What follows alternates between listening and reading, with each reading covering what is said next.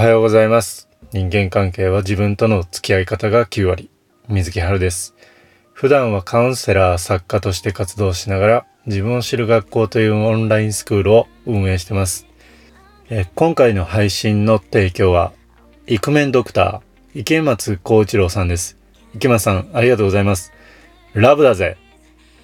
えーちなみにですね、まあ、このラジオの配信の提供をですね、まあ、あの概要欄でも募集してるんですけども、えーラブだぜというメッセージをですね、送らせていただきますので、よろしくお願いします。えー今回のテーマは、安心して話せる場所の見つけ方です。えー次のようなお便りをいただきました。え読み上げますね。え自分の強みを見つけるのに対話が重要、話せる場がないという場合、グループとかコミュニティとかあるのでしょうか？例えば自殺者遺族の会とか、えーアルコール依存症の会とか安心して話せる場というのがあればその見つけ方を教えていただけると嬉しいです、えーここまでですね、えーお便りいただきありがとうございます。で今回のお便りの中でですね、まあ、2つテーマがあってで1つ目は自殺者遺族の会とかですねアルコール依存症の会についての見つけ方。で、二つ目はですね、安心して自分の強みとか、まあ自分のことを正しく知るために、まあ話せる場の見つけ方ですね。この二つなんですけど、えー先にですね、自殺者遺族の会とか、えーアルコール依存症の会についての見つけ方について、えーお話ししていきたいんですけど、えっ、と、まあ僕はですね、もともと公務員時代に精神保健福祉っていう仕事の担当をしてたんですね。で、その時に、まあどういう仕事をしてたかというと、えーまあ、自分や周りの人を傷つける恐れがある人、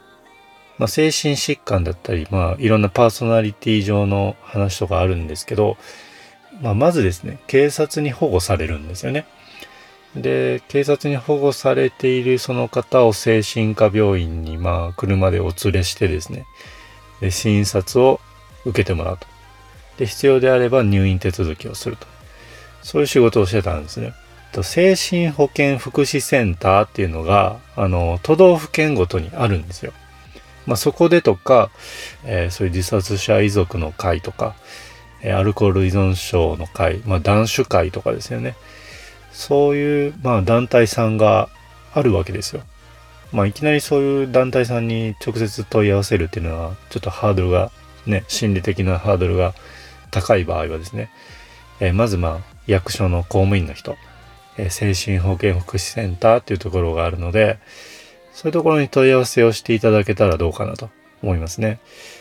で、次に、えーと、テーマの二つ目なんですけど、えー安心して自分の強み、まあ、あるいは自分のことを正しく知るため、えー見つけるために話せる場の見つけ方ですね。まあ、これまでのポッドキャストでですね、自分の強みを見つけるには対話が重要ですよっていうことは僕も、あの、言ってました。で、それでですね、まあ、この理由についてですね、改めて、えーお話しさせていただきたいんですけど、これなんで重要かっていうと、大事かっていうと、人間の意識の9割っていうのは潜在意識。潜在意識ですね。無意識だからなんですよ。うん。無意識っていうと、例えばですね、あの、通勤通学ってあるじゃないですか。でも初日は迷うこともあると思うんですよね。あの、初めて行く場所なので。電車の乗り継ぎとか、えっ、と、駅からどうやって行くのかな、みたいな。でも、その、初日、え3日間、1週間とか、こう経っていくと、だんだん慣れますよね。慣れて、え3ヶ月ぐらい経ったらもう間違いなく迷わないと思うんですよ。このように、まあ、意識しなくてもたどり着けるようになるわけですよ。これ無意識でできるようになるんですね。まあ、つまり、最初は意識してやると。で、それ続けて習慣になっていくと、意識せずにできるようになっていくんですね。これはまあ潜在意識に刷り込まれていくってやつなんですよ。で、潜在意識があるから僕たちは、まああの、ダメですけど、えっ、と、歩きスマホとかね、あの、何かしながらこういうことができるみたいなできちゃうわけですよ。うん。まあ、そういう慣れで、えー、ついやってしまうこと。なぜかやってしまう。えー、なんとなくでやってしまう。そういうのが9割方あるんですよね。実は。で、自分の強みについてもですね、えっ、ー、と、自分だと無意識、当たり前になっちゃってるので、えっ、ー、と、質問されたり話さないと、えっ、ー、と、音声とか、その文字にならないと、確認ができないんですよ。自分一人では。で、この解決策として、え、本音を言える人に話したり、えー、専門家ですね。まあ、僕もですね、まあ、プロでカウンセリングでさせていただいてるんですけど、そういう人に話すことで、えー、自分の強みに気づくことができますよっていう話をしたんですね。まあ、とはいえ、今回のお便りのように、話せる場がないんですっていうことも結構あると思うんですよ。で、この話せる場がないと、えー、さっき言ってた自分の無意識に気づけない、潜在意識に気づけないので、えー、就活や起業、まあ副業もですかね、そういう自分のですね、えーと、これで勝負していくんだっていうような、その強みがわからないと。そういう状態になっちゃうし、えー、周りの人とですね、自分を比べたり焦ってしまうとか。で、自分のどこを磨けばいいかわからないっていうふうにですね、時間をうまく使えないとか、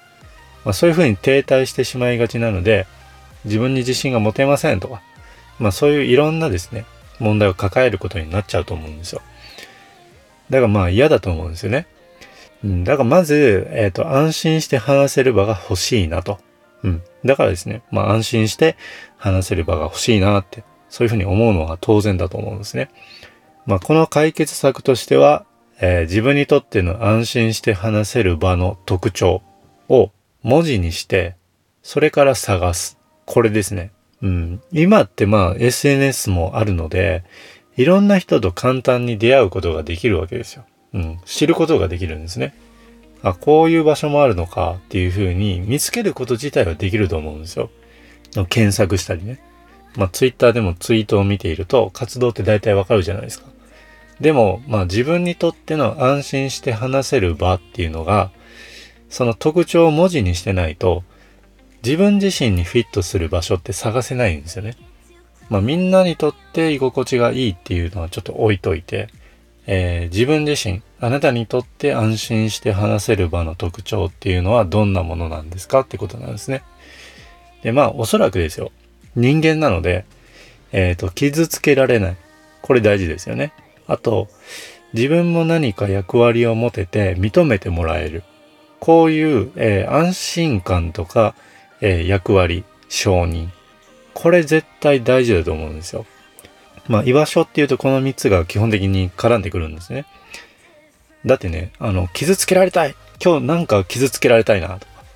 自分は人の役に立たないんだ。存在意義を確認なんてしたくないんだっていうような、あの、認められたくないんだっていうようなですね、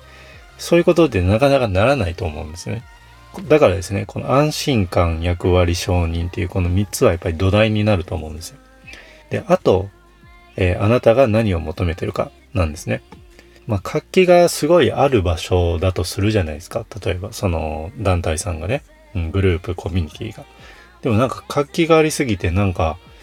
ちょっとしんどいな、みたいなね。そういう風な場合もあると思うんですよ。だからですね、そういうのを明確にした上で、えー、まあ今だったらズームとかね、オンラインでも、えー、家の中にいてもですね、やり取りができる時代なので、まあ、そういう場所を探していっていただけたらなと思います。まあ本当に人の好き嫌いになると思うんです、これはね。自分の好き嫌いって何なんだろうっていうのを、えー、ここで、え、文字にして、その特徴を押さえてみてください。まあ僕もオンラインでそういう強み発見とか、自分のことを知るっていうようなインタビューをですね、えー、行ってます。ちなみにですね、僕もまあ求めてるお客さん像っていうのがあるんですよね。お客さん側も、えっ、ー、と、そういう話す人ってどんな人がいいかなっていうのはあると思うんですけど、まあ僕もあるんですね。えっ、ー、と、それはですね、まあやる気はあるし変わりたい。でもどうしたらいいかわかりませんっていう人なんですね。なのでですね、そういうことにまあ興味があると、えー、あるいは必要であれば、えー、概要欄の SNS の DM からですね、お声掛けいただけたら嬉しいです。えー、今回も聞いていただきありがとうございました。あなたにとって居心地のいい場所をですね、見つけていってもらえたら嬉しいです。